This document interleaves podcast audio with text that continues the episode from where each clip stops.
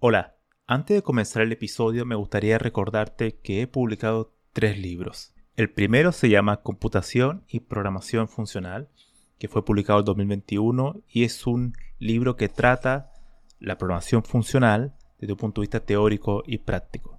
El segundo se llama Mentes Geniales, la vida y obra de 12 grandes informáticos. Esta es una obra que repasa la historia de hombres y mujeres que fueron relevantes en la historia de la computación. Y el último, el más reciente, se llama Principios de Programación, donde explico una nueva forma de entender la programación a través de ocho conceptos.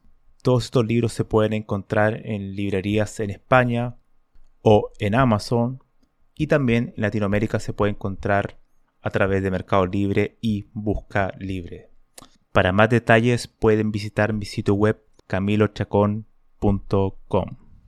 La siguiente conversación es con Orlando Méndez, profesional informático mexicano, con el cual hablamos de diversos temas, la ingeniería software, la ética, la tecnología, el rol de la política y también sobre la felicidad y el amor.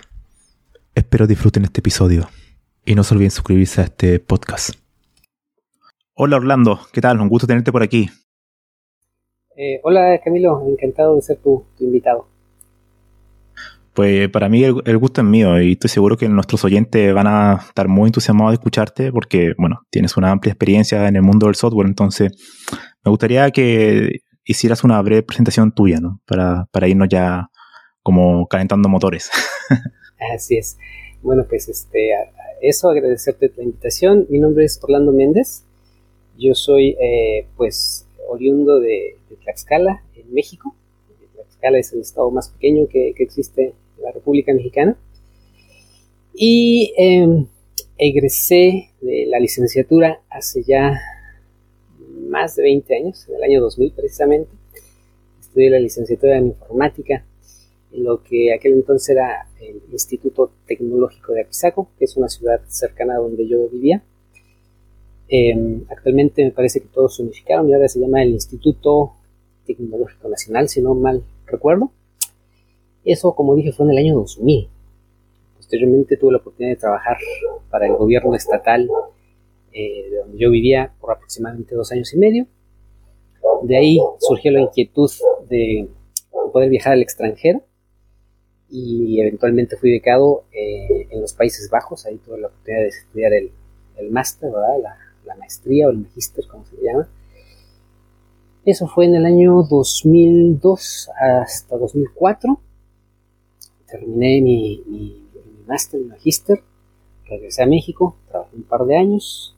Con los vínculos que establecí en los Países Bajos, eventualmente regresé a la ciudad de Eindhoven, en el sur de, de los Países Bajos y ahí cursé un, un postmaster, le llaman eh, doctorado profesional en ingeniería, que si bien es eh, un grado académico es poco común, en el sentido de que pocos países lo tienen reconocido e instaurado, Holanda o Países Bajos siendo uno de ellos.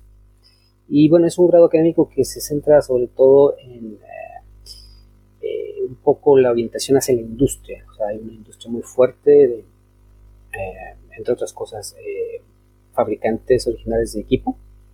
Pensemos en Philips, pensemos en ASML, pensemos en otras subsidiarias eh, de, equipo de alta tecnología que están bueno, pues, eh, establecidas en, Holanda y en otros países de, la Unión Europea.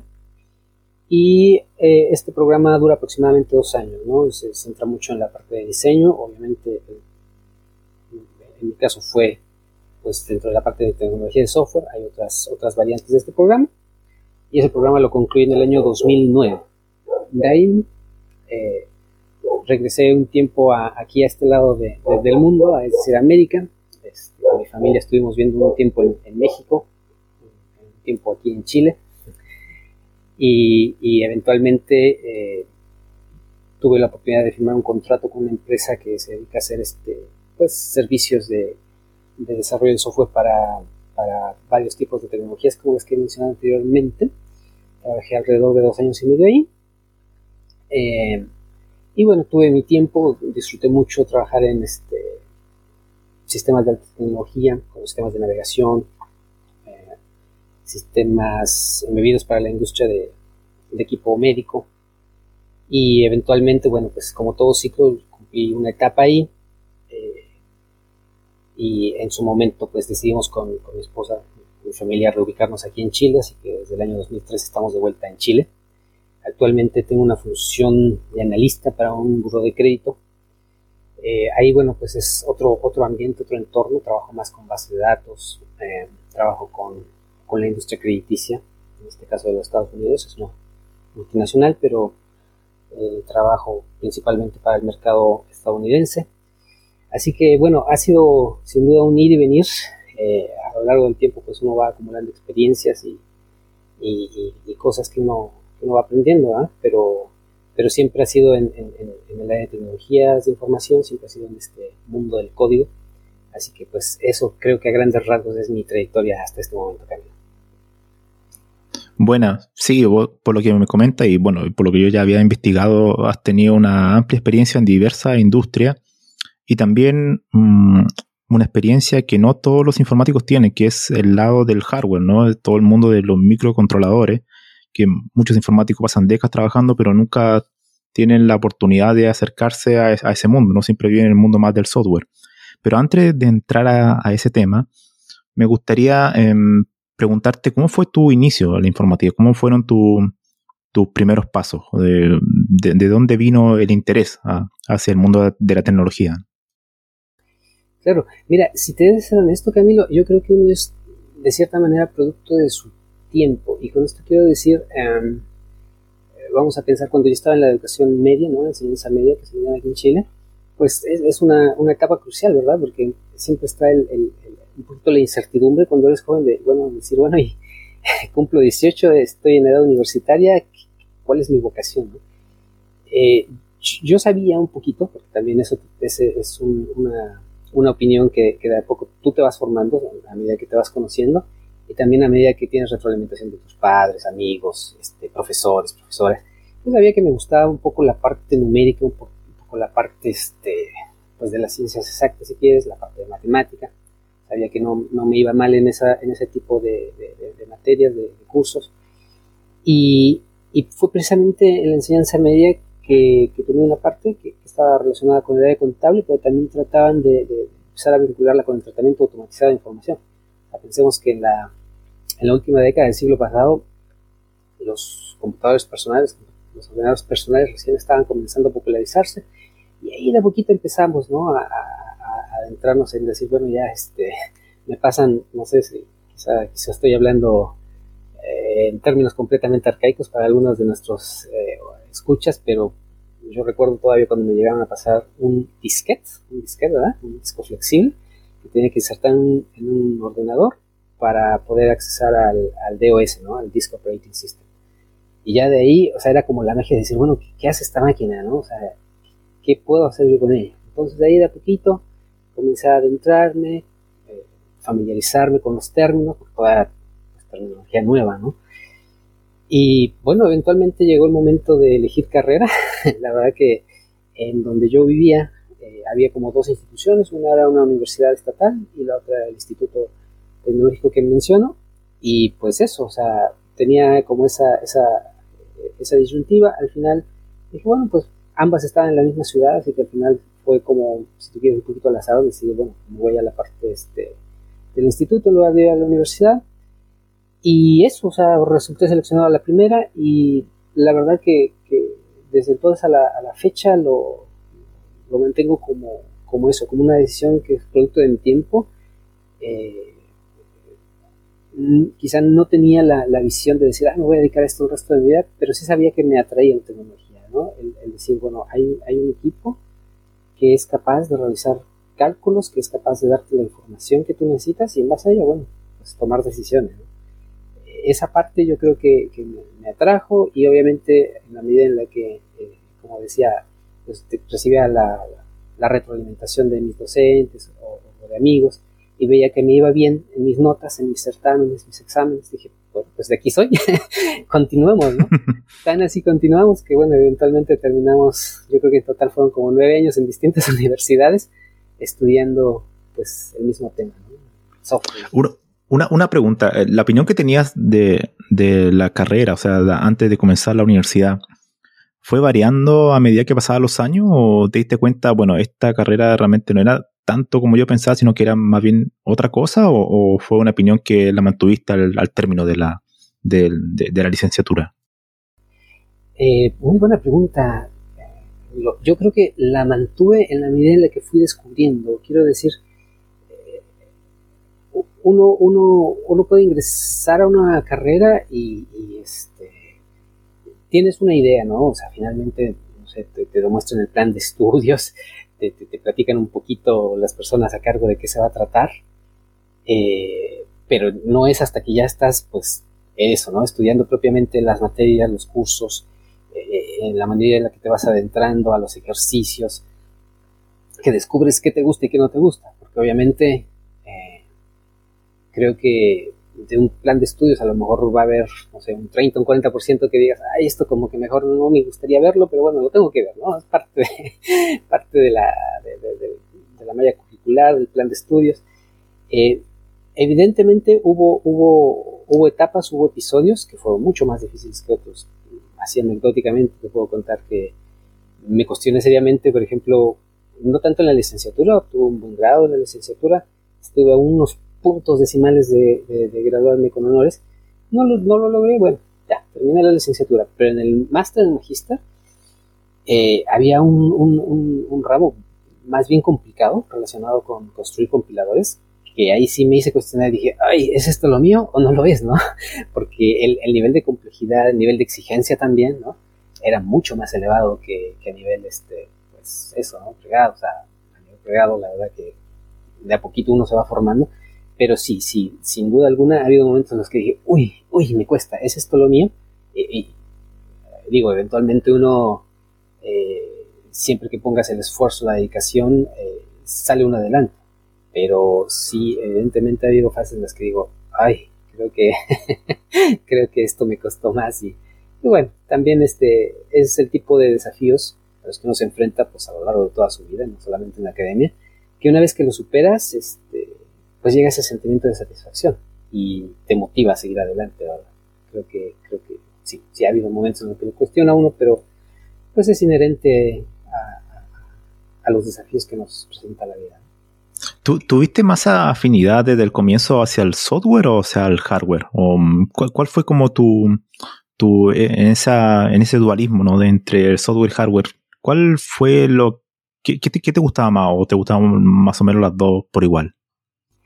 Mira, yo creo que 60%, 70% de mi formación académica se fue más por el lado del software, definitivamente.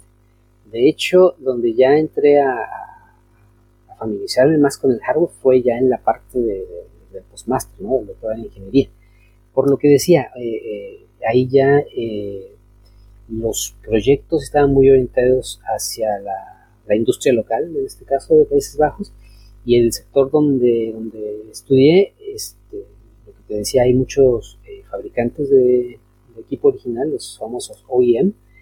Entonces ahí ya, ya fue un descubrir también eso, la integración de decir, bueno, al final del día, este, hardware sin software es difícil ver algún resultado tangible. Eh, a menos que se un servicio, qué sé yo.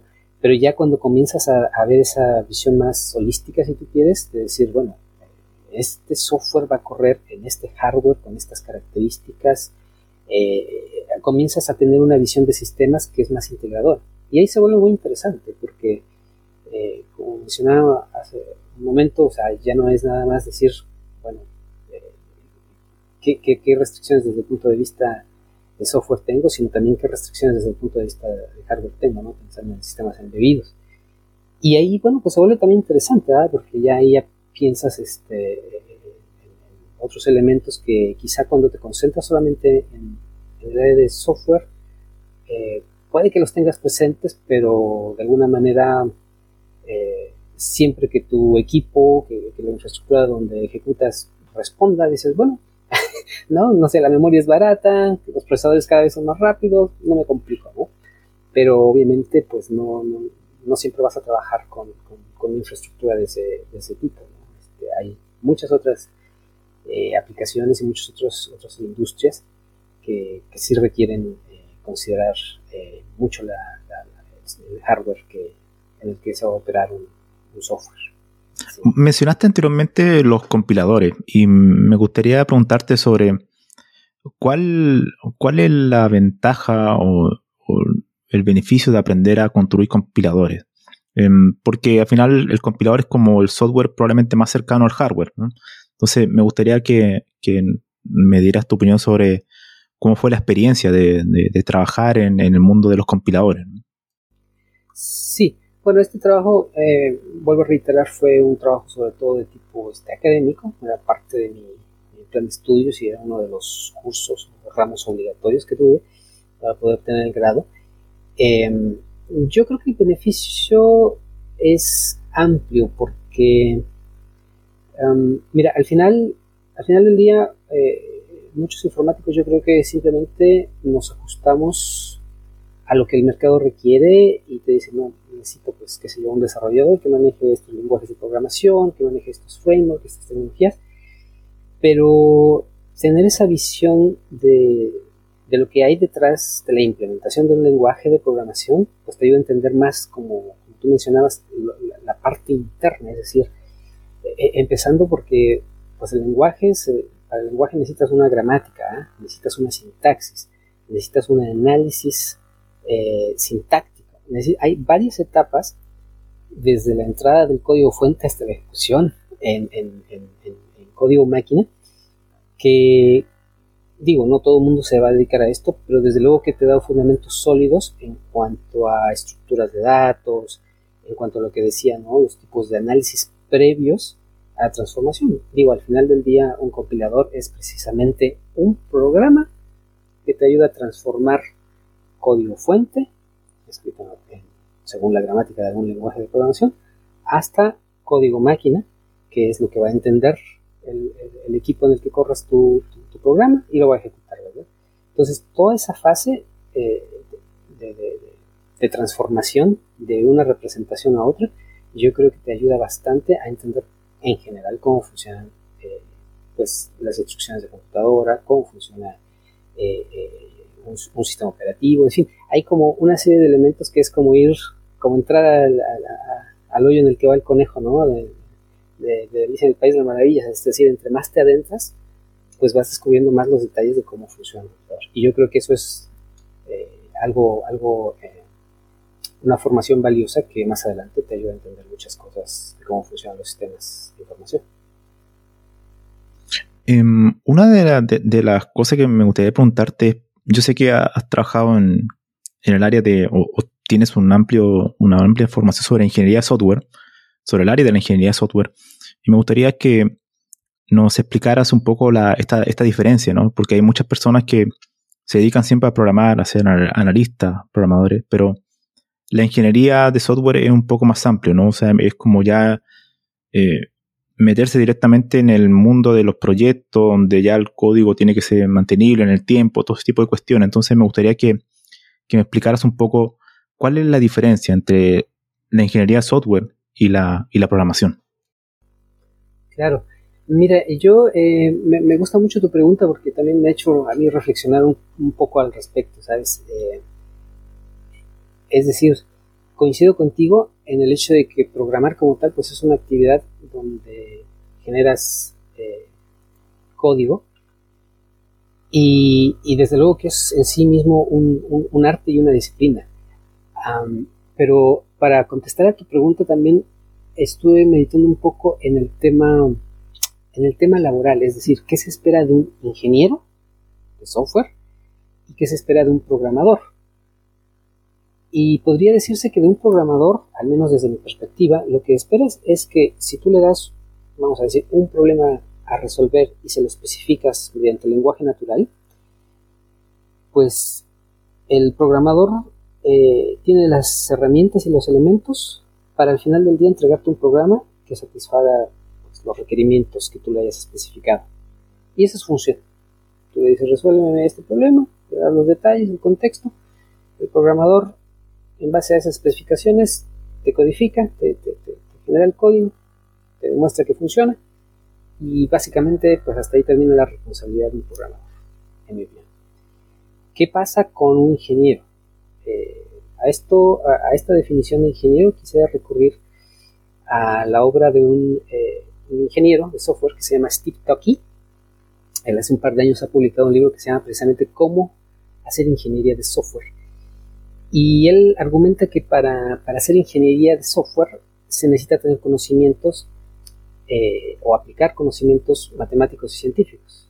Y bueno, esto ya va precisamente en, dirección al establecimiento del método científico. ¿no? Dado un problema, se, genera una hipótesis, se definen experimentos, eh, se valida esa hipótesis para ver si, si nuestra interpretación de la realidad coincide con el problema, qué sé yo, y, se, se, aborda de manera más sistemática y metódica.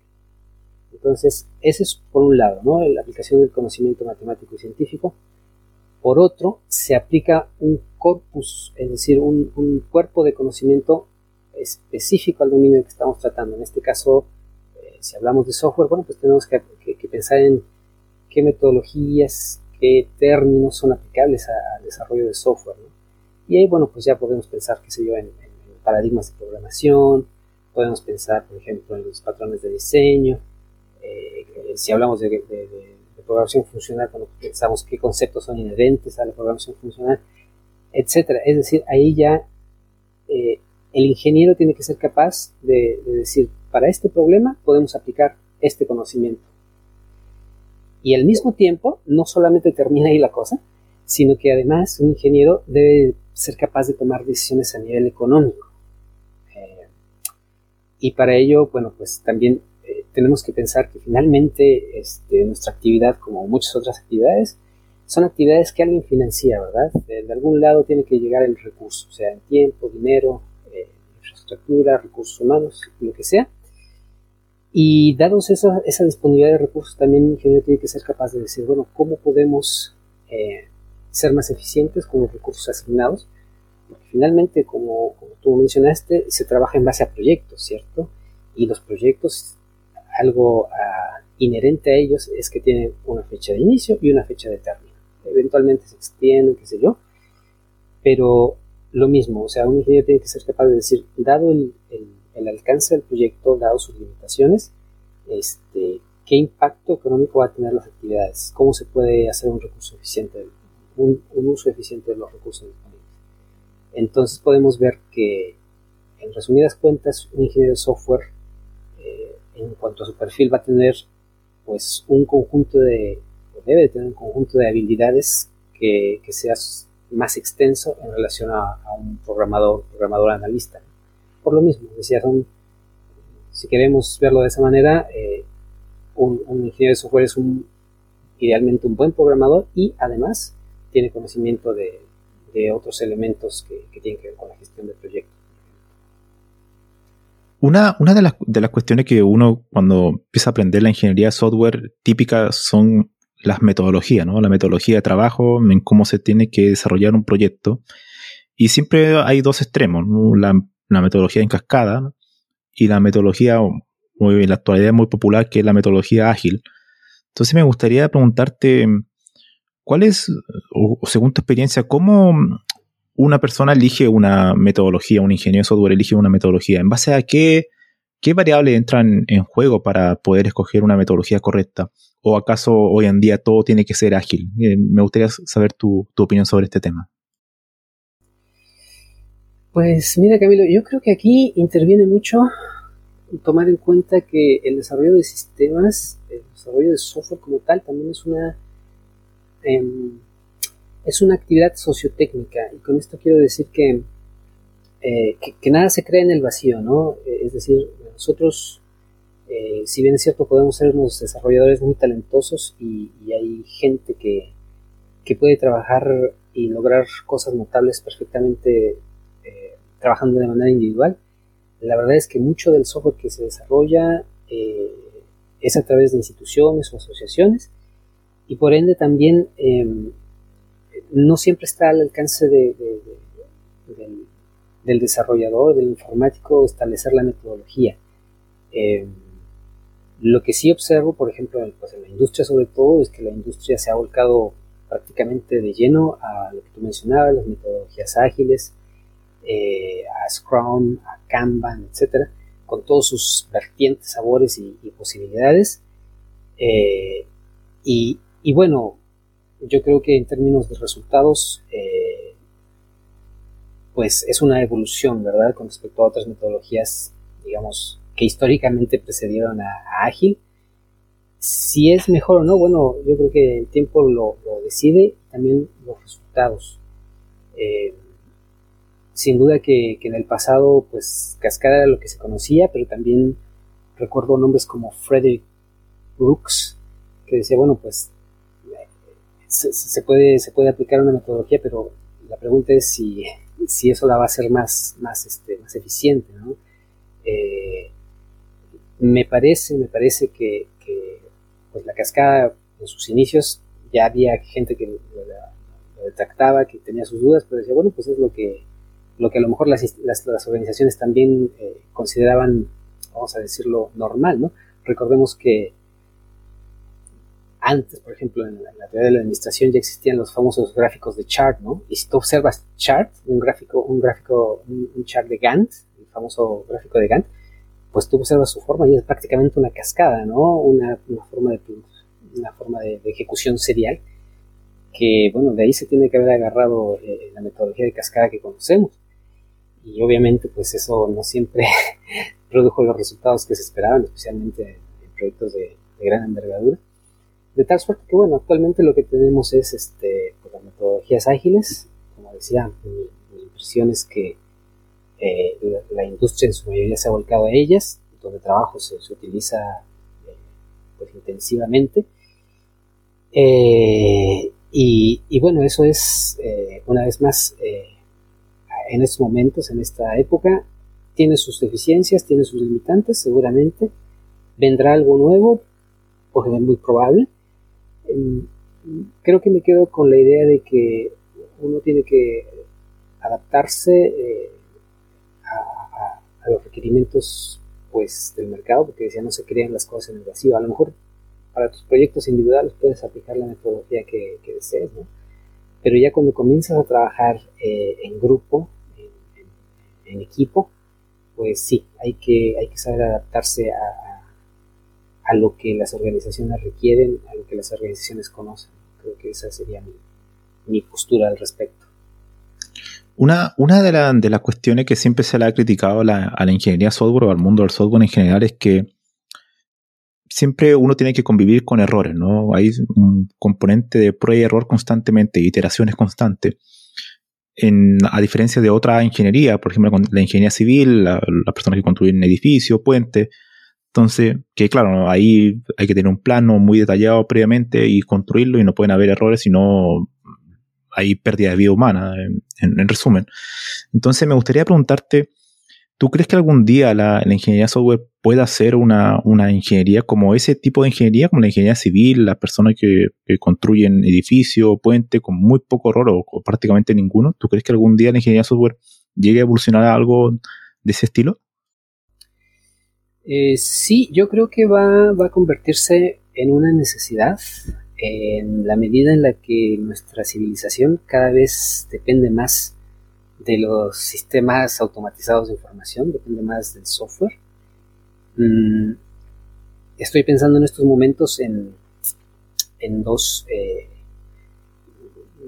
dos casos donde eh, el no, el no el no llegar a esa rigurosidad de otras ingenierías que tú mencionabas, pues ha costado, ha costado vidas también, ¿verdad? Eh, uno en particular, el otro quizás no tiene tanto que ver, pero el, caso que, al que estoy haciendo alusión es, por ejemplo, el caso del avión Boeing 737 MAX, que, por ejemplo, entre los años 2017 y 2019, eh, este, este modelo de, avión ya en operación tuvo dos accidentes en particular donde murieron más de 300 personas. Y, bueno, para tratar de dar una, historia, en contexto a, este avión, lo que resultó es que había un diseño, digamos, defectuoso en, el avión. eh, producto de la presión con la competencia, quisieron meter eh, turbinas más grandes, motores más grandes. Esto trajo una descompensación estructural al diseño y la gente de Boeing tuvo la, audaz idea de compensar este, este dilema en el diseño del, hardware mediante software. Y había un módulo que,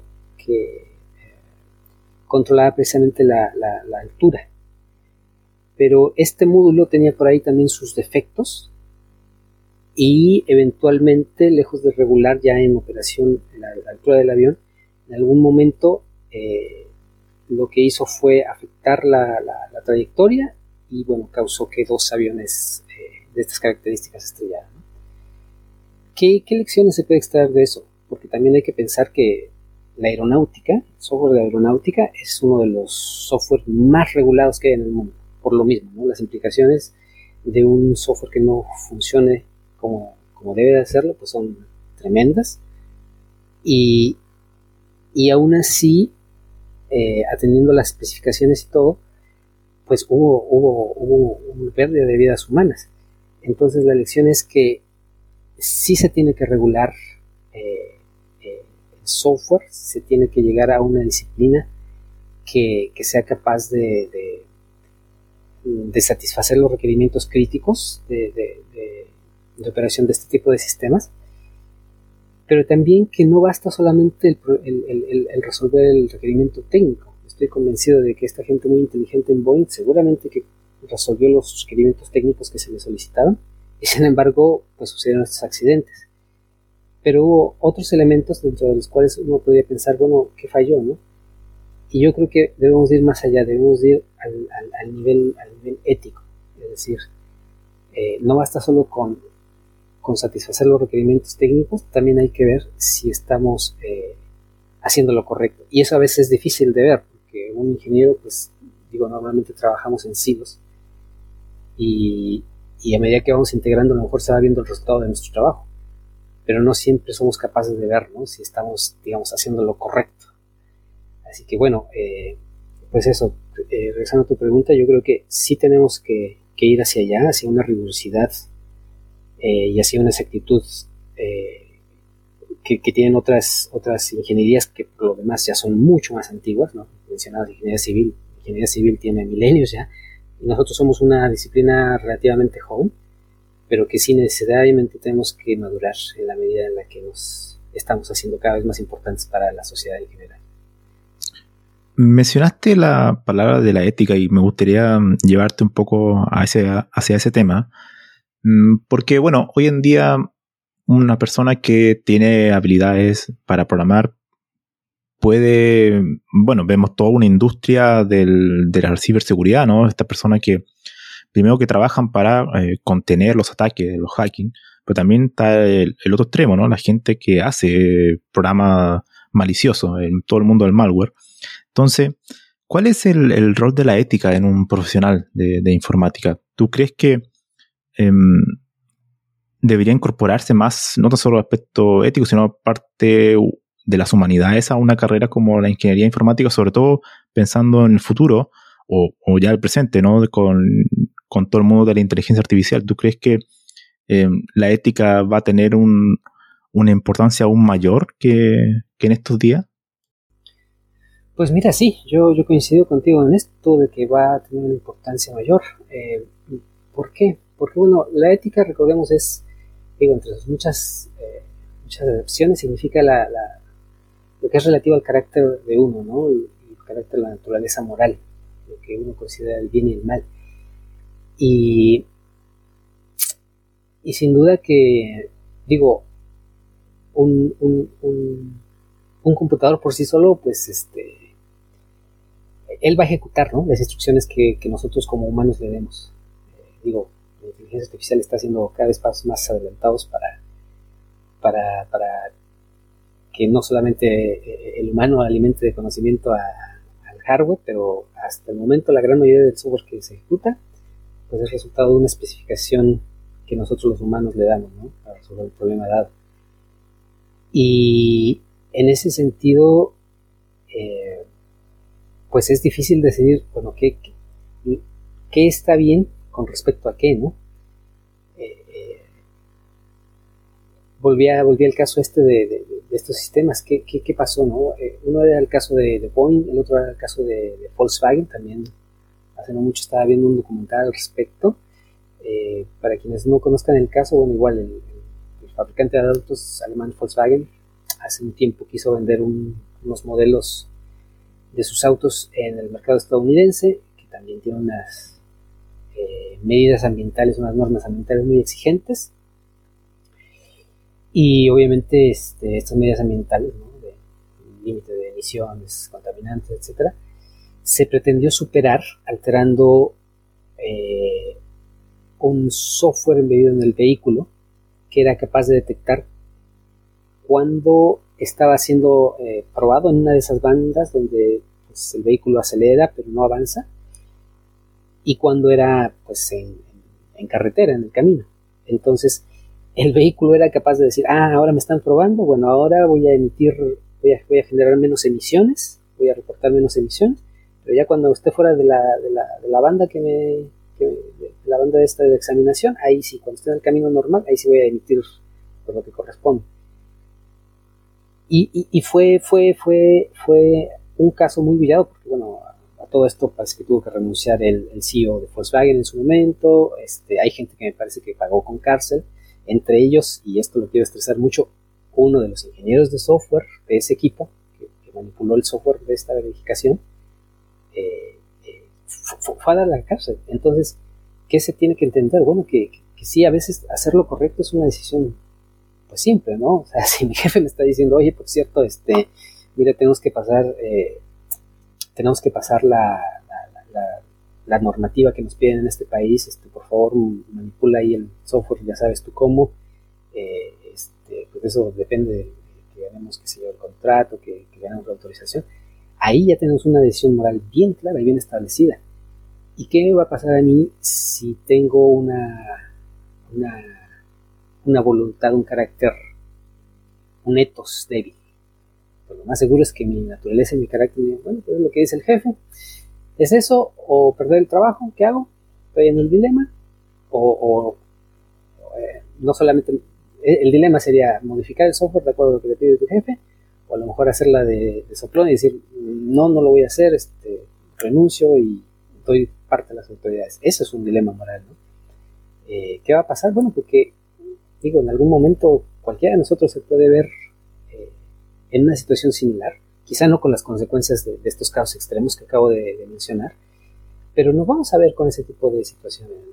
Y yo creo que sí, sí, hoy más que nunca, Camilo, es importante que, tengamos una, pues una base moral eh, sólida eh, y respectivamente de, la ideología o de, otros credos que podemos llegar a profesar, eh, nuestro carácter tiene que ser sólido aprovechando esta, esta, esta pregunta que me has hecho, también quisiera mencionar que una de las asociaciones de profesionales de la computación más grandes que hay en el mundo, que es la ACM, la Asociación para Maquinaria de Cómputo, precisamente tiene un código de ética y conducta profesional de ACM. Y bueno, pues ahí menciona, ¿verdad?, este, algunos principios éticos generales, que yo creo que bien valdría la pena, eh, eh, incluso para quienes no somos miembros o afiliados de esta de esta asociación, porque le diéramos una, una, lectura. Este, de hecho, tiene el código en español, lo acabo de ver, y, yo creo que vale la pena, eh, una vez más, leerlo, familiarizarlo, meditarlo, pensarlo, discutirlo entre colegas, porque sin duda que, una vez más, en la medida en la que nuestro, nuestra actividad repercute cada vez más en otras actividades dentro de la sociedad, yo creo que sí tenemos que estar facultados, no solamente para crear el software correcto, sino también para hacer lo correcto, para decidir lo correcto. ¿Cuál crees tú que es el rol de la, de la universidad en, todo esto? ¿Tiene que cambiar quizá el plan de estudio, incorporar ese tipo de asignaturas? Sé que hay algunas que ya tienen asignaturas de ética, pero mm, ¿tú crees que debería ser aún más, más fuerte este tema? Porque, por ejemplo, el código ético de ACM, yo, por ejemplo, nunca lo, nunca lo vi en la universidad, sino que después cuando me hice miembro lo, lo vi. ¿Tú crees que la universidad tiene todavía que hacer mucho más sobre esto?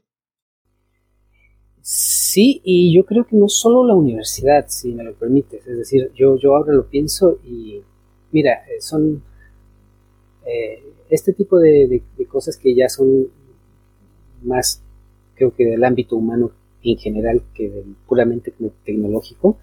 Este tipo de cosas quizá debieran de partir desde la formación en casa, bueno, no todos vamos a tener quizá esa oportunidad de recibir esa formación de lo que es eh, pues moralmente ético, digo, la gran mayoría quizás sí, quizá no es difícil, pero sí, pensando en el sistema educativo, Camilo, yo diría que quizá para la universidad, la universidad ya es un poco, poco tarde, en el sentido de que la universidad ya tenemos, pues, eh, gente mayor, gente de 18 años y más, quizá, quizá algunos más jóvenes, pero en general gente ya, pues, entrando a la, adultez joven.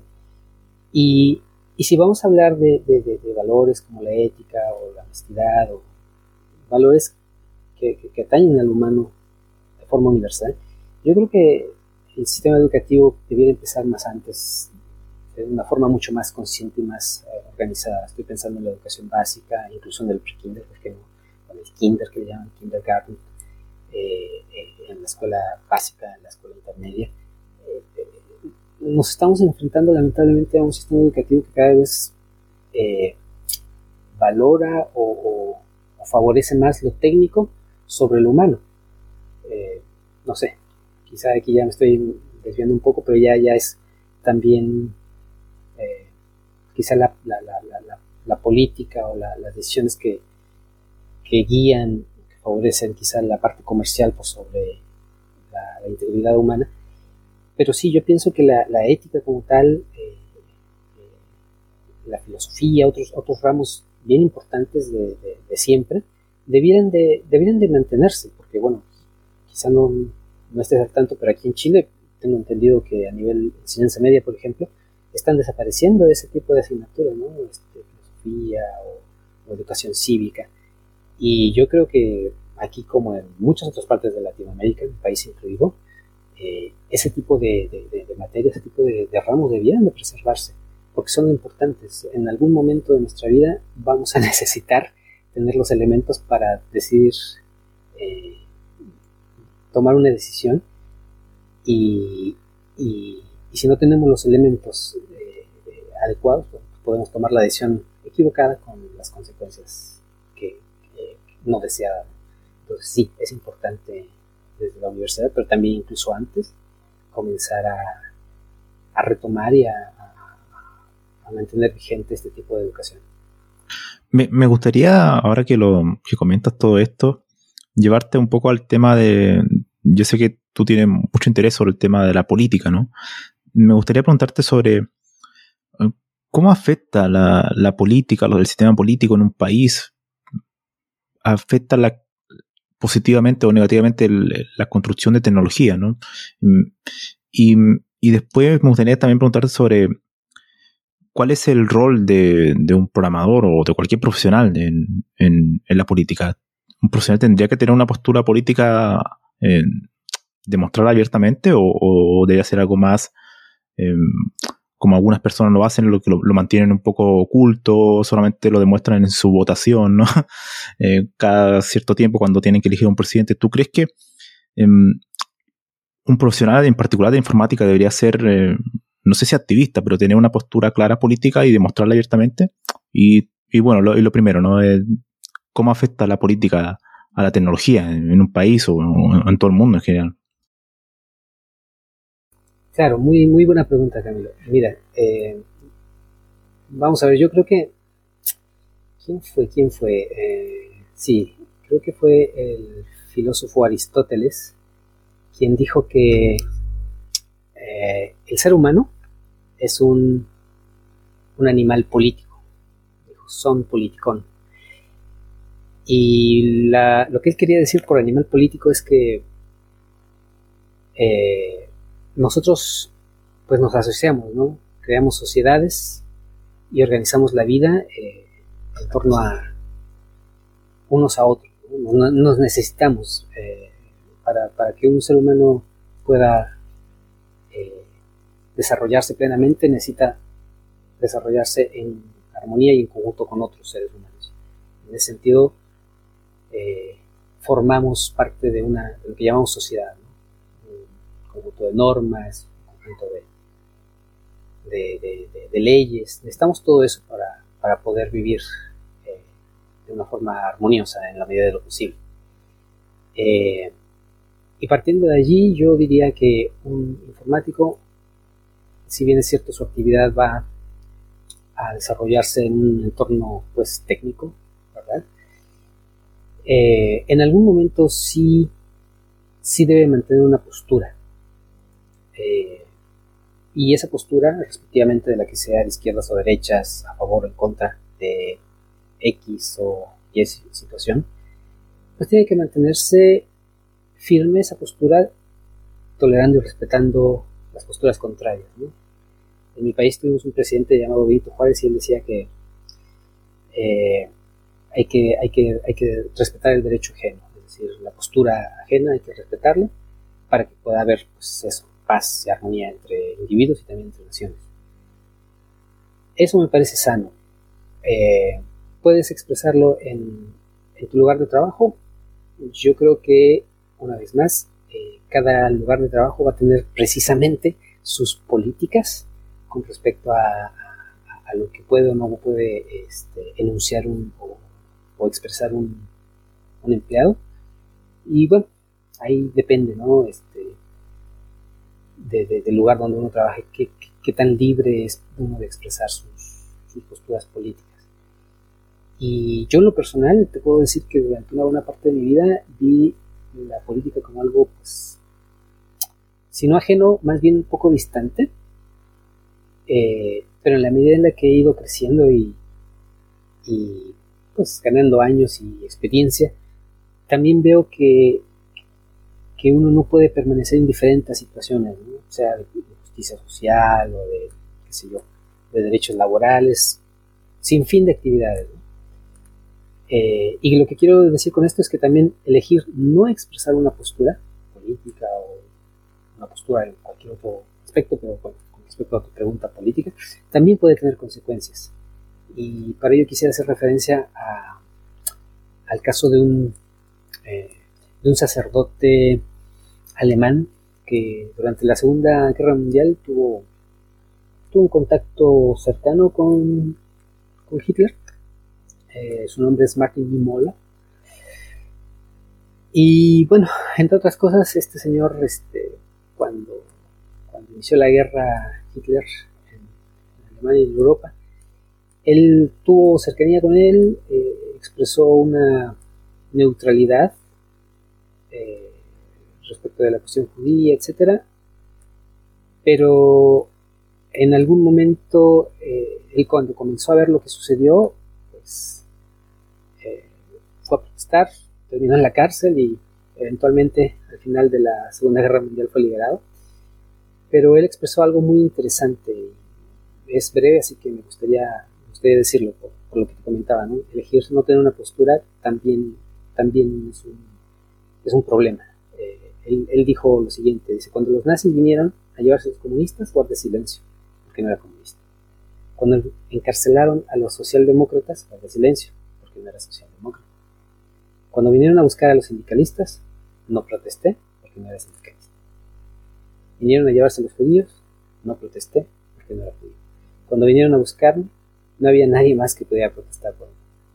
Entonces ahí podemos ver que eh, quizá, quizá eh, en algún momento de la vida uno pueda decir, no, la política no es para mí, eh, el, expresar o el mantener una postura no es para mí, no me interesa, pero una vez más, vivimos en una sociedad inmersa, me gusta no, que decidamos irnos como ermitaños y aislarnos de la sociedad, toda vez que estamos viviendo en una sociedad, sí tenemos que tomar una postura, tenemos que, que, expresarla con mesura y con tolerancia al otro. Ahora, me preguntabas otro aspecto, ¿verdad? El aspecto de en qué medida eh, la política puede ser pues, benéfica, puede ayudar a, a, contribuir positivamente en la tecnología. Y para ello, pues tengo, tengo al menos dos ejemplos. Uno aquí bien, bien cercano y es, por ejemplo, la, la reciente aprobación de la Política Nacional Chilena de Inteligencia Artificial. ahora que la inteligencia artificial está tomando un papel bien preponderante en mucho del quehacer humano también, eh, este, este, esta política, este plan de acción eh, aquí en Chile recientemente aprobado, pues acompaña, por ejemplo, a, a 70 acciones prioritarias y a 180 iniciativas que se van a desarrollar en esta década a fin de posicionar a Chile, por ejemplo, en un lugar que sea clave en el desarrollo de, inteligencia artificial a nivel latinoamericano al menos. Sabemos que hay potencias como China, como Estados Unidos que vienen fuerte desarrollando este, este, esta área, pero bueno, pues eh, ya existen medidas y pasos concretos para que desde el Estado pues, se pueda regular, coordinar y, e impulsar fuertemente esta, esta tecnología en Chile. Ese me parece que es un paso bueno y positivo que sin duda va a beneficiar al, país. Eh, creo que la idea es transicionar de una economía basada en commodities, en recursos explotables eh, naturales, a transicionar a una economía basada en conocimiento. Eh, es un paso necesario, me parece. Ese sería un ejemplo. Y el otro, el otro que, pude encontrar también es, por ejemplo, en la Unión Europea, está acta, este reglamento de el GDPR, que es el Reglamento General de Protección a los Datos, que también es, una vez más, una iniciativa eh, impulsada desde la Unión Europea a fin de proteger eh, la, información de las personas, sus datos personales y la libre circulación de estos datos. Como sabemos, bueno, pues lamentablemente en el caso de, del Big Tech, de las empresas de Big Tech, en, su mayoría estadounidenses, pues uno, uno eh, como consumidor, uno como usuario de esta gran tecnología, pues sabemos que muchos de sus servicios que ofrecen son gratuitos, pero son gratuitos entre comillas, porque pues, es bien sabido que ellos lucran con nuestra información, generan grandes cantidades de datos, mismos que después alimentan a sus algoritmos de inteligencia artificial para seguirnos vendiendo, para seguir manipulándole la, verdad. Entonces, definitivamente el Estado debe y puede promover eh, una política sana, una política que proteja a los usuarios eh, y ciudadanos y, bueno, pues una política que promueva el desarrollo, el desarrollo de las naciones. ¿no? creo que eso aspiramos a, a una a una mejora de calidad de vida en nuestros países. Em, eso, eso me parece que, es importante, Camilo, en cuanto a las políticas de la, de la política. Mira, ahora que me lo mencionas, eso me gustaría saber tu opinión sobre, sobre Bitcoin. ¿Tienes alguna opinión al respecto sobre esta moneda digital? Sobre cómo, porque al final es una tecnología, ¿no? Entonces, me gustaría saber eh, si tienes alguna opinión al respecto de Bitcoin y, y la política y toda esta evolución de la tecnología. Sí, mira, yo creo que es un tema, un tema candente y este, hay, eh, a mi manera de ver, tanto proponentes como oponentes a esta tecnología. Eh, yo lo veo con escepticismo en tanto que, eh, bueno, para algunos representa una fuente de, riqueza, una fuente de, de, lucro, sobre todo en la parte, como tú mencionas, del monedas, que es una de las tantas aplicaciones que tiene esta tecnología de, bloques, la famosa blockchain. Em, por otro lado, también lo veo como una oportunidad, ¿no? porque es uno de los beneficios que eh, favorece las transacciones de punto a punto entre individuos, quitando los intermediarios en el camino. Em, eh, pero también por otro lado veo el costo ambiental que tiene, por ejemplo, la minería de, las criptomonedas, en especial de, Bitcoin, pues es bien sabido que el impacto energético, el consumo energético que tienen estas es elevado. Entonces, eh, si, ya de por sí tenemos problemas con el cambio climático y los desastres naturales que está acarreando, este, pues tratar de seguirle echando combustible al fuego no, me parece sensato. Eso desde el punto de vista este, pues, ecológico. Como tecnología como tal, sí, puede que sea prometedora, puede que sus aplicaciones ayuden a traer transparencia en, algunas actividades como las transacciones monetarias, que, ahora, mira, yo trabajando en la industria financiera sé perfectamente que, digo, sin, ánimo de belicosidad, pero sé perfectamente que los intermediarios, en este caso las instituciones financieras y crediticias, eh, de pronto tienen niveles de ganancia que, rayan en lo, escandaloso. Eh, entonces, por ese lado también uno, pues cabe preguntarse si no hay una vía alterna que, no beneficie a los mismos de siempre, porque recordemos que el capital tiende a concentrarse. Entonces sí, tengo, tengo mis sentimientos encontrados. Eh, por otro lado, también sería hipócrita decirte que no tengo inversiones en otras criptomonedas, no necesariamente en Bitcoin, pero sí tengo una pequeña inversión, más que todo como experimento, debo de, debo de serte honesto. Y bueno, eh, quisiera en todo caso eh, recomendar a nuestros oyentes una un documental, una película que me pareció me pareció imparcial, me pareció objetiva, como que deja al, espectador la decisión de estar a favor o en contra de, estas tecnologías y se llama Cryptopia. Ahí la gente se la puede buscar, está disponible en YouTube. Yo la vi la semana pasada y me pareció muy buena. Me parece que da muchos detalles eh, a, un, a, un, nivel accesible de comprender. Eh, eso, eso también, o sea, tengo mis dudas, tengo mi escepticismo.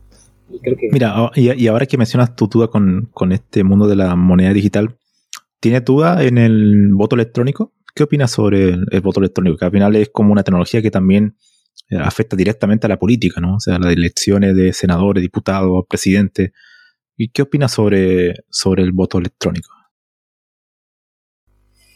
Pues, em, bueno, habría que pensar que toda vez que toda vez que, sea un sistema bien instrumentado, que sea eh, transparente, eh, en la medida que la tecnología lo permita, pues me parece válido. O sea, yo por ejemplo estaría a favor, eh, ya que por ejemplo siendo, siendo este, ciudadano mexicano, pero este, encontrándome fuera de mi país, pues el voto electrónico me resuelve mi necesidad, ¿no? Puedo emitir, puedo emitir mi, voluntad política este, mediante un medio tecnológico y, contento. Eh, como toda tecnología, sobre todo pensando en software, qué tan qué tan susceptible de, ser defraudada es. También ahí habría que, ver, una vez más, si hay tecnologías que puedan eh, prevenir a que esto suceda, a que suceda un, fraude electrónico, pues cuanto mejor. Yo creo que es, necesario eh, eh,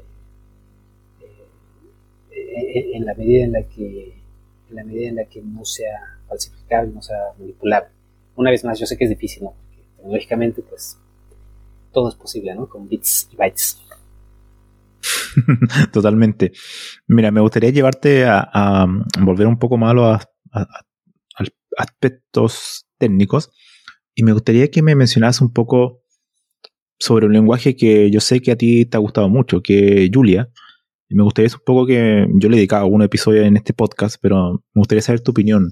¿Qué opinas de este lenguaje que tiene un enfoque científico, computacional, con respecto a otro lenguaje, por ejemplo, eh, por dar un nombre Python. ¿Cómo ves a, Julia? ¿Qué, qué, opinión tienes sobre este lenguaje? Pues mira, Julia yo lo veo como, sin duda alguna, un lenguaje eh, relativamente joven, pero que viene, que viene fuerte. Eh, yo, yo me he estado pues interesando Iniciando de a poquito en el mismo, yo diría que unos dos años a la fecha, eh, lo veo como un lenguaje que efectivamente cumple con sus promesas, este, los creadores eh, Jeff y otros eh, decían se va se va a ¿cómo se dice? se va a ver como como Python, ¿no? Se siente como Python, pero corre como C. Es decir, es un lenguaje rápido, es un lenguaje eh, pues con una sintaxis amigable, similar a la de Python, sin tanta sintaxis de sin tantos elementos por ahí de palabras reservadas o sintácticas.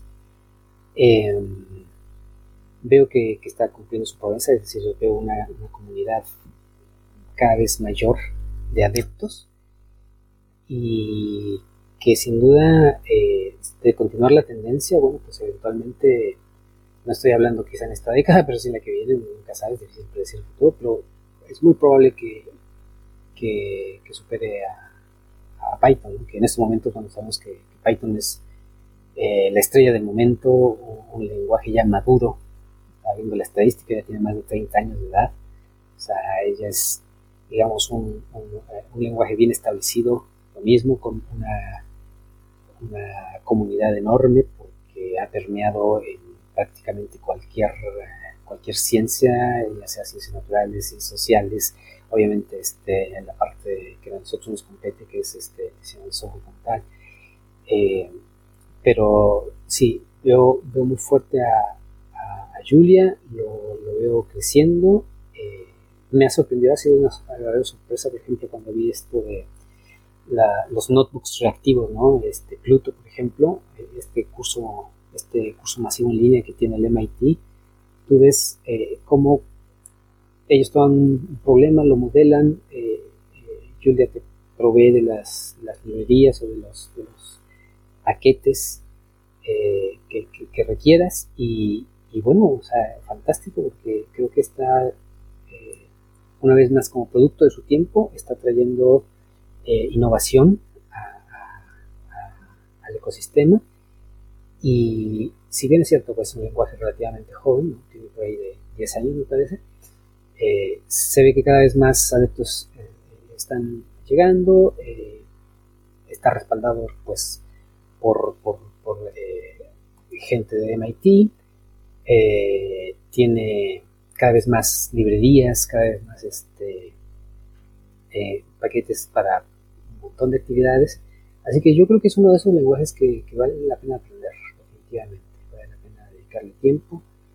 Como decía, a diferencia de otros lenguajes, quizás su, sintaxis no tiene tanta ceremonia, no tiene tantas palabras elevadas. Entonces eso facilita mucho la, curva de aprendizaje. Y pues en general me, declaro adepto también de, la conferencia. Tienen esta conferencia anual, ¿no? la JuliaCon, gratuita. O sea, eh, eh, el, el, vamos a decir, los... Eh, obstáculos que pudiera haber, la verdad que son muy pocos para, no aprender.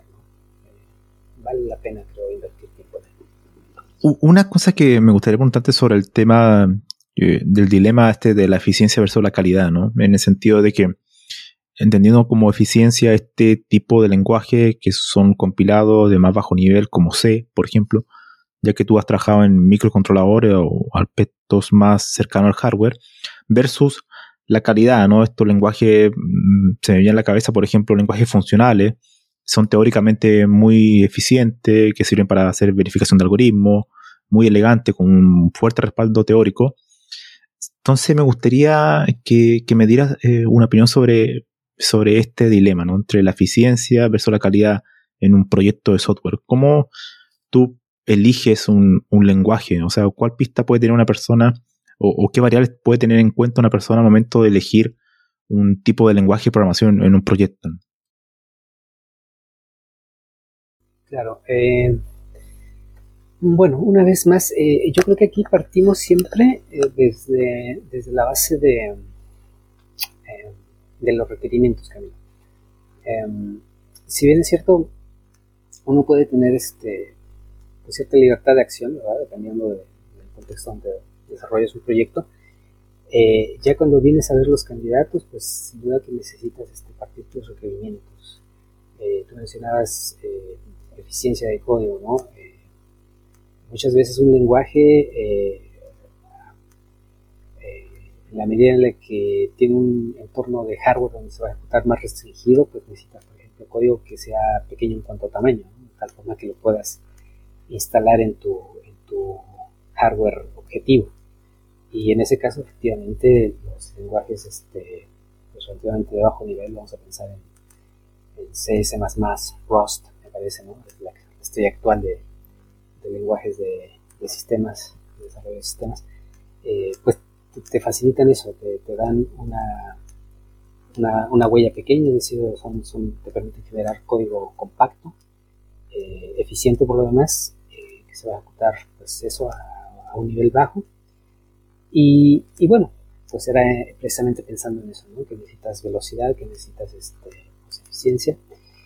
Eh, por otro lado, bueno, si tienes una aplicación, qué sé yo, de, grande ingesta de datos o que necesitas correr, vamos a decir, en la nube, bueno, este, habría que cuestionar seriamente si, cualquiera de estos lenguajes eh, de bajo nivel es lo adecuado. Muy probablemente no, probablemente necesitas algo más eh, que, pueda escalar mejor o, bien que, te permita eh, integrar a un, equipo relativamente grande de personas.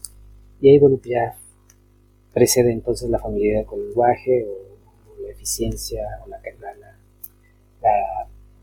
facilidad de, desarrollo. Quizá ahí ya tienes quizá más, más elementos disponibles para decir, bueno, ahora este lenguaje ya no me sirve o este frame no me sirve, vamos por, vamos por, uno de más alto nivel.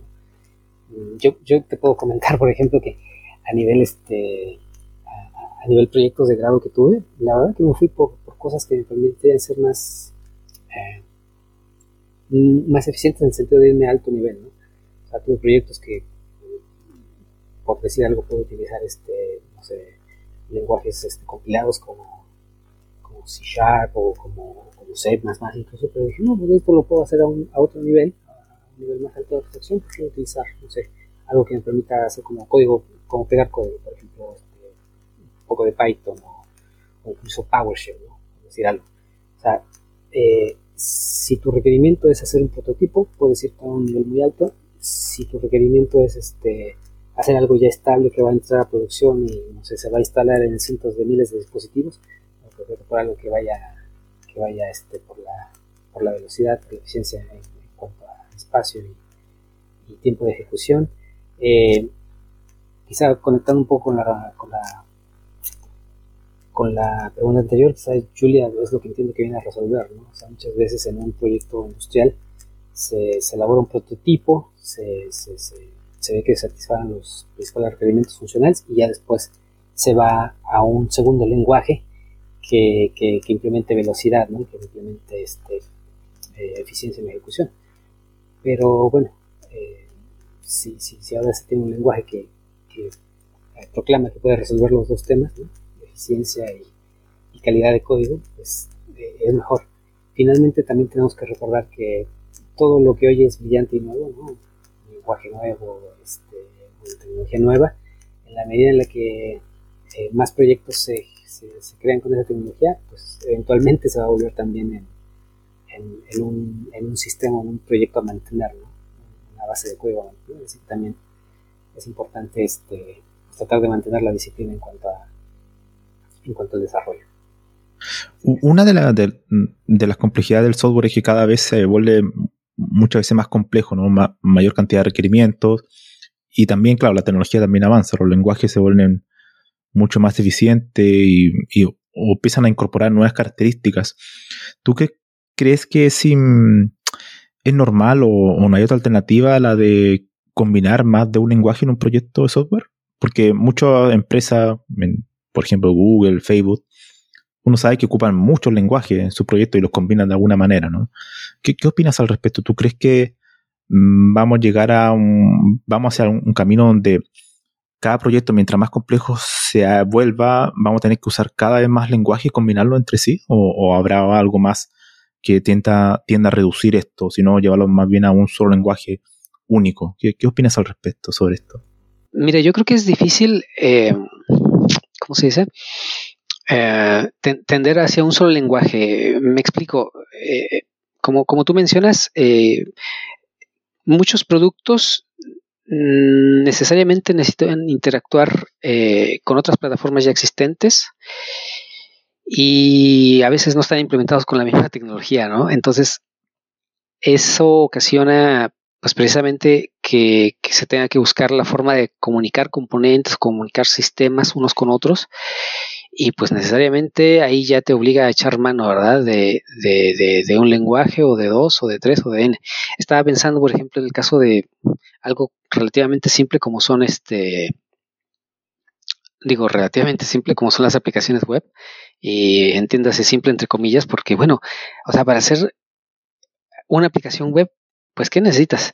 Necesitas conocimiento de HTML, necesitas conocimiento de CSS, necesitas conocimiento de, eh, qué sé yo, el, protocolo eh, TCP/IP, necesitas conocimiento de un montón de cosas. Ah, y si además tu aplicación eh, requiere mostrar datos o, procesar datos, bueno, pues ya necesitas un conocimiento adicional, por ejemplo, de SQL o alguna base de datos de no SQL. O sea, lamentablemente la, la complejidad eh, tiende a aumentar, ¿no? Eh, en un mundo ideal, pues si de nosotros dependiera, eh, entre, menos, entre menos software, mejor. Digo, yo he llegado a la conclusión de que el mejor software es aquel que no tienes que escribir. Pero bueno, si tienes que escribir o echar mano de una librería de tercer, de, de, una third party que le llaman, ¿no? Una librería que alguien más escribió, bueno, pues en la medida de lo posible tratar de limitar eso, ¿no? Porque necesariamente eh, entre más tecnologías o entre más lenguajes utilices o más frameworks, necesariamente tu base de código va a crecer y con ello la complejidad que tienes que, tratar de mantener a raya, ¿no? Está la, ¿cómo le llaman? La complejidad accidental, que es producto de tener que interactuar o, o integrar tu sistema con otros y bueno, la complejidad inherente al problema que estás resolviendo, ¿no?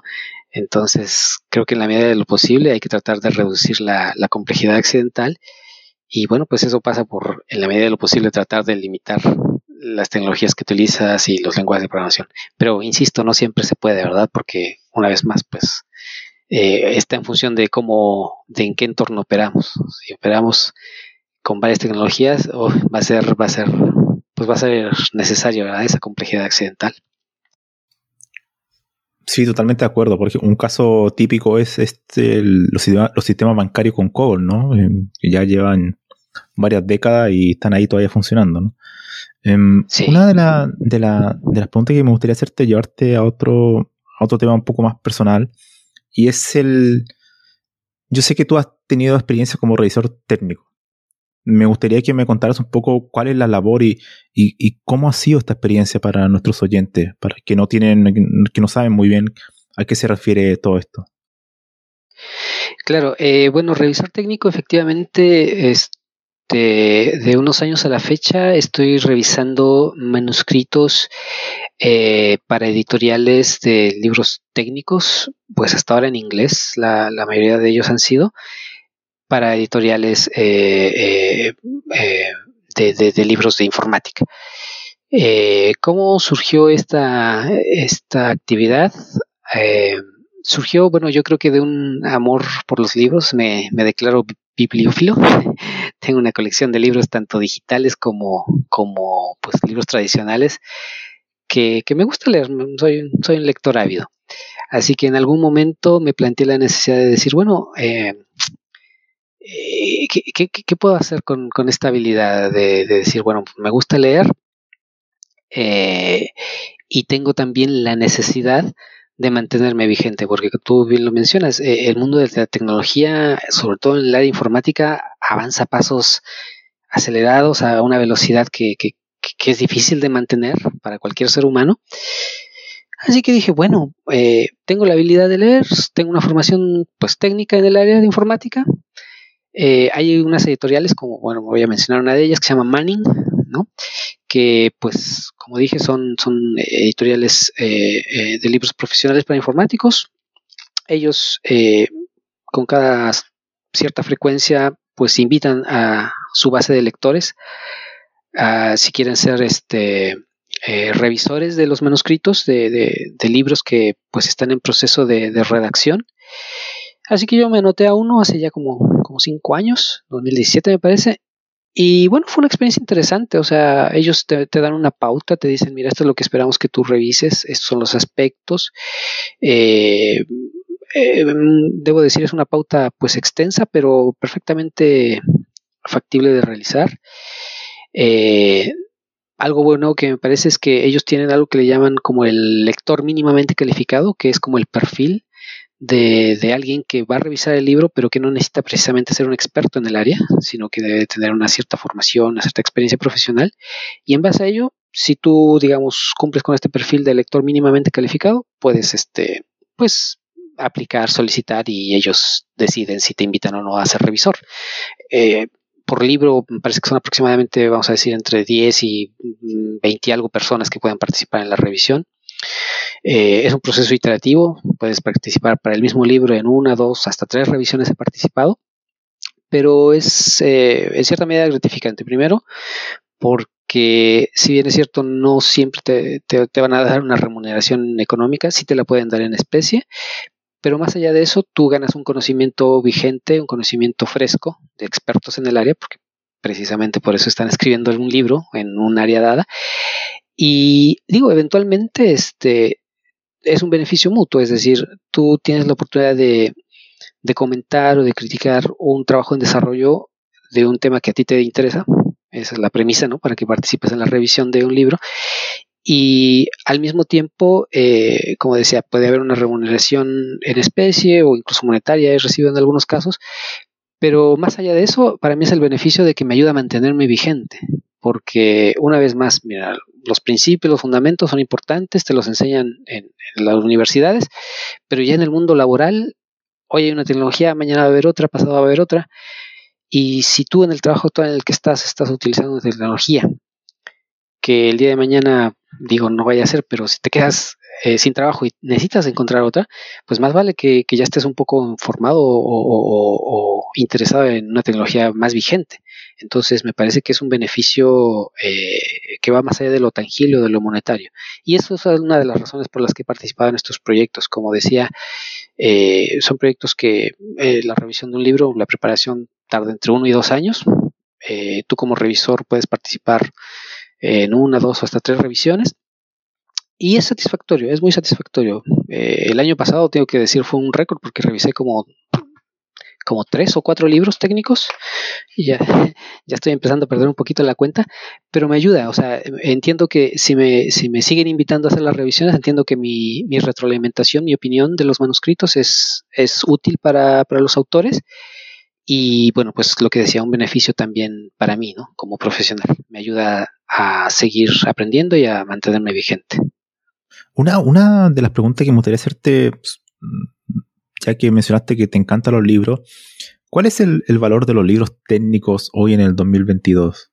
Sabiendo que tenemos infinidades de blogs, de youtubers que enseñan cursos de programación, ¿Cómo ves el rol de los libros en la actualidad, ya sea en inglés, en español, independientemente del idioma?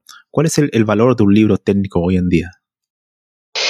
Em, yo creo que el valor sigue estando ahí eh, pensando en que es un, un, elemento didáctico, Camilo. Es decir, un libro pues va a contener un conocimiento que un video o un tutorial te lo puede transmitir. Em, pero va a estar eh, quizá más resumido. Eh, eh, creo que esa es mi, mi experiencia. es decir, yo cuando comparo, cuando aprendo, por ejemplo, a través de un, de un curso, un tutorial en línea, un, un, un MOOC o un, un, video, sé que está ahí. probablemente tuve acceso al, al, al, repositorio de código muestra. Eh, probablemente puedo leer el código, entenderlo, este, ver cómo funciona, ejecutarlo, etcétera. Pero si quiero ir más allá a, los principios o al, racional de por qué una tecnología es como es o, cuáles son sus puntos fuertes o débiles, yo creo que el libro hoy por hoy sigue siendo un elemento que es una referencia, eh, es decir, es un, es, un, es un elemento que cuando tú lo necesitas vas, lo consultas, lo abres y dices, ah, esto funciona de esta manera, eh, o esto se implementa así, ah, se implementa por esta razón. Es eso, tiene, tiene un valor de referencia. Digo, actualmente, como tú mencionas, todo lo puedes tener en la web, ¿no? Este, toda vez que tienes acceso a tu internet, vas, te conectas, abres tu video o ves el tutorial y, está bien. Pero me parece que, el, el libro hoy por hoy y respectivamente el formato sea digital o sea, sea en papel, sigue siendo una, fuente de referencia que, digo, me parece, me parece útil, me parece sólido. Yo creo que el libro va a estar, mientras exista civilización, que espero que sea por mucho tiempo, el libro va a estar ahí para nosotros. Sí, totalmente de acuerdo. Entrando ya a la, parte final de la entrevista, me gustaría preguntarte sobre lo que me comentaste al principio cuando te presentaste que tuviste, hiciste un máster y un doctorado industrial, profesional en Países Bajos. ¿Cuál es la importancia desde tu punto de vista para alguien de Hispanoamérica estudiar en un país donde se habla otro idioma, donde es otra cultura? ¿Qué recomendaciones quizás le podrías dar a alguien que tiene interés de irse a uno de estos países, ya sea Países Bajos, Alemania, algo así, que está fuera del entorno hispanoamericano, ¿no? ¿Qué, ¿Qué fue lo que aprendiste y qué consejos le podrías dar a alguna de estas personas que están ahí mirando y quieren hacer quizá algún posgrado por esos países? Bueno, pues dicen por ahí que los viajes ilustran y cuando se transforma de un viaje en una estadía, te ilustran más. Quiero decir que eh, para, mí eh, el, haber salido de mi país, eh, en este caso, bueno, a, Europa, a, Holanda, y haber recorrido un poco de Europa y todo eso, fue, fue una, una experiencia que, que, cambió mi vida para bien en general. me ha hecho una mejor persona de lo que soy, entre otras cosas porque te, salir de tu área de confort te ayuda a conocerte mejor a ti mismo, ¿no? Cuando uno, mira, yo salí cuando tenía 25 años de mi país, antes no había salido jamás, ni siquiera de vacaciones. Eh, había viajado por mi país, pero hasta ahí, jamás había salido de mi país. Y cuando lo hice ya a los 25 años dije, wow, este, eh, me faltaban muchas cosas, ¿no? Eh, en cuanto a conocerme a mí mismo, en cuanto a saber cómo, cómo reacciono en un entorno que no es el mío, me ha enriquecido también porque, como tú bien mencionas, eh, Latinoamérica, eh, eh, nuestros países son, son bien afines, España incluso, o sea, somos súper afines y finalmente tenemos la misma base lingüística, así que eh, estar en, cualquier país hispanoparlante, poco más, poco menos es como estar en casa. O sea, yo me identifico mucho con el pueblo chileno, no solamente porque esté casado con una ciudadana de aquí, sino porque culturalmente somos afines, a pesar de que hay miles de kilómetros de distancia entre un país y otro. Pero cuando ya uno se decide a pues pasar de un área que no es hispanoparlante, sino en este caso, bueno, pues hablan ellos su idioma local, ¿no? Este, un derivado del alemán, una lengua germánica, no es solamente el lenguaje el que cambia, sino también la forma de, pensar y la forma de hacer las cosas.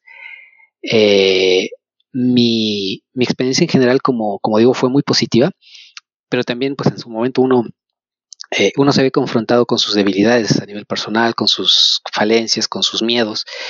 Eh, entonces, estando a varios kilómetros de distancia, ahí uno se conoce mejor y, aprende a valorar lo que tiene uno en casa, pero también lo que uno aprende fuera de ella. alguien que, desee estudiar un posgrado, salir de su, de su país, pues digo, poniendo a un lado las condiciones de la pandemia actual y esperando que en el futuro esto no sea un problema, pues yo les invitaría a que lo hagan, a que, a que den ese salto, porque ese salto les va a hacer crecer como persona, no solamente el aspecto profesional, que quizá ese sea el principal motivo para hacerlo, sino en todos los otros aspectos, ¿no? Los va a ayudar a conocerse mejor, los va a ayudar a ver sus limitaciones y sus habilidades, los va a enriquecer desde el punto de vista cultural y, los va a hacer, yo creo que al final del día, unas mejores personas. Eso creo que por sí solo ya es valioso, ¿no? Uno puede salir el momento uno que, uno pueda dentro de su país, dentro de su, de, su área de confort, y pues va a ser una bonita experiencia si uno quiere de vacaciones, pero ya decidir restablecerse por un tiempo, ¿no? Porque es un tiempo relativamente largo, ¿no? Un máster, un doctorado, son, estamos hablando de al menos dos años, eh, ahí ya es un cambio de, o sea, es un, eh, es un cambio de vida, es un plan de vida nuevo, ¿no? Eh, yo creo que quienes, quienes tengan la inquietud, la valentía y, por qué no decirlo, un poco de ingenuidad, que se atrevan y que lo hagan, yo creo que va a ser positivo en la mayoría de los casos. Después de haber pasado tantos años en, en el mundo de tecnología, em, ¿te ha hecho más feliz? Más feliz, sí, sí. O sea, eh, poniendo todo en, suma, ¿no? Poniendo la, raya para la suma, sí. Ha habido aspectos que, me han eh, decepcionado, pues, pero, pero más allá, o sea, más allá de la tecnología, lo que decía, o sea, nuestra actividad es una actividad sociotécnica, la parte social, la parte de políticas, la parte eh, de condiciones laborales no siempre no siempre ha sido lo que quería o lo que esperaba, pero como tal, la, elección de carrera, la elección de vocación, eh, me ha dado muchas satisfacciones, me ha hecho feliz, pues eso me ha permitido viajar más allá de las fronteras en donde nací. Eh, me parece que la época en la que vivimos es una época maravillosa, ¿no? Porque si pensamos que en el siglo pasado el átomo, el gen y el bit básicamente han construido la civilización que ahora conocemos, pues este siglo va a ser fantástico. O sea, en este siglo lo que decían, nuestra actividad como informáticos va a ser cada vez más preponderante en la actividad humana, y respectivamente el dominio que sea, eh, eh, sigue avanzando Eh, pero, pero siempre es importante considerar el lado humano, ¿no? O sea, al final eh, la tecnología tiene posibilidades infinitas, pero somos nosotros los que decidimos el rumbo que darle. Y en ese sentido, la, la, tecnología me ha hecho feliz, poniendo todo, todo este en balance, me ha dado muchas satisfacciones. Y bueno, yo espero que si alguien elige pues dedicarse a, esto, que lo haga, porque estoy seguro que en general le va a dar muchas satisfacciones en la vida. Has hablado sobre los aspectos humanos y me gustaría recordar, o tratar de recordar una, cita de uno de los filósofos, me gustaría saber tu opinión, de Seneca, un filósofo estoico, y que decía que admira a quien lo intenta, incluso aunque fracase. ¿Qué opinas sobre esta frase? ¿Estás de acuerdo o, tú piensas que, que quizá hay otro camino en, la vida? Eh, yo creo que estoy de acuerdo, más allá de, este filósofo estoico, eh, me, me, acabas de recordar dos cosas, eh, um, dichos igual, ¿no? Uno era precisamente antes de salir a estudiar eh, mi máster a, Países Bajos, alguien me decía, mira, este, un experto es aquel que ha buscado todas las posibles soluciones y se equivocó en casi todas, excepto la que le funcionó. ¿No? O sea, aprendemos de eso, aprendemos, Totalmente. aprendemos de, de, de, nuestros errores y pues la experiencia es el nombre que le damos a ellos, ¿no? De nuestros errores. Y la otra es eso, que aún si fallas, eh, cualquiera de nosotros pues, va a fallar, sea tratando de resolver una línea de código, o sea, en la vida, pero aún si fallas y tienes el valor y el coraje de volver a empezar, ya no vas a empezar desde cero, vas a empezar desde la experiencia. Y eso es fundamental para tener éxito en la vida. Bueno, esta entrevista ha sido realmente excelente, he aprendido muchísimo, hemos hablado de ingeniería software, de ética, de la política, de la tecnología, de muchísimas cuestiones, incluso temas humanos. Y me gustaría terminar con, una, una pregunta que también es un poco más filosófica, pero ¿cuál es el, valor del amor en, la vida para ti? En el sentido de, tu familia, de, tu país, de tu cultura. De, ¿Cuál es para ti cuando alguien te dice, bueno, ¿qué, qué, qué es el amor o algo así? Ya sea de distintos, hay muchos tipos de amor, pero me gustaría saber tu opinión sobre, sobre este tema. Eh, pues yo creo que el amor eh, para mí es eh, saber que mm, mi vida tuvo un propósito haciendo felices a otros. Y estoy pensando, pues, no solamente en mi esposa, estoy pensando en mis hijas, en mis padres, en mis amigos. Si, si yo los he podido hacer felices a ellos en algún momento, por, por, en algún instante, por breve que haya sido, si mi existencia los ha hecho felices y, y, ha sido eh, recíproco el sentimiento, eh, yo creo que mi vida ha tenido propósito y yo creo que eso al final, eh, más allá de los logros que uno como profesional puede tener, Camilo, yo creo que al final eso es lo que hace que valga la pena vivir, con todo lo adverso que puede ser la vida o con todo lo maravilloso que puede ser que tengas una carrera muy exitosa. he escuchado a alguien que decía, al final de tus días, nadie dice, ay, quiero trabajar un día más, ¿no? Lamento que, se me esté acabando la vida porque quisiera trabajar un día más. No, al final de sus días lo que uno quiere es estar rodeado de la gente que te aprecia, de la gente que, te quiso, que te quiere eh, y, que tú quisiste, ¿no? Eh, yo creo que es el, sentido de la vida, más allá de, lo que uno pueda lograr como, persona o del beneficio que tú le puedas traer a la sociedad, cómo te va a recordar la historia, es cómo te van a recordar otros, ¿no? Eh, el amor se resume en eso, en que hayas hecho feliz a alguien más aparte de ti. Muchas muchas gracias, Orlando. La, pasé muy bien en esta entrevista, aprendí muchísimo y me gustaría que dijeras algunas palabras como de término para nuestros oyentes. Eh, pues decirte, Camilo, que, que, te agradezco mucho la invitación. A mí me gusta escuchar varios podcasts.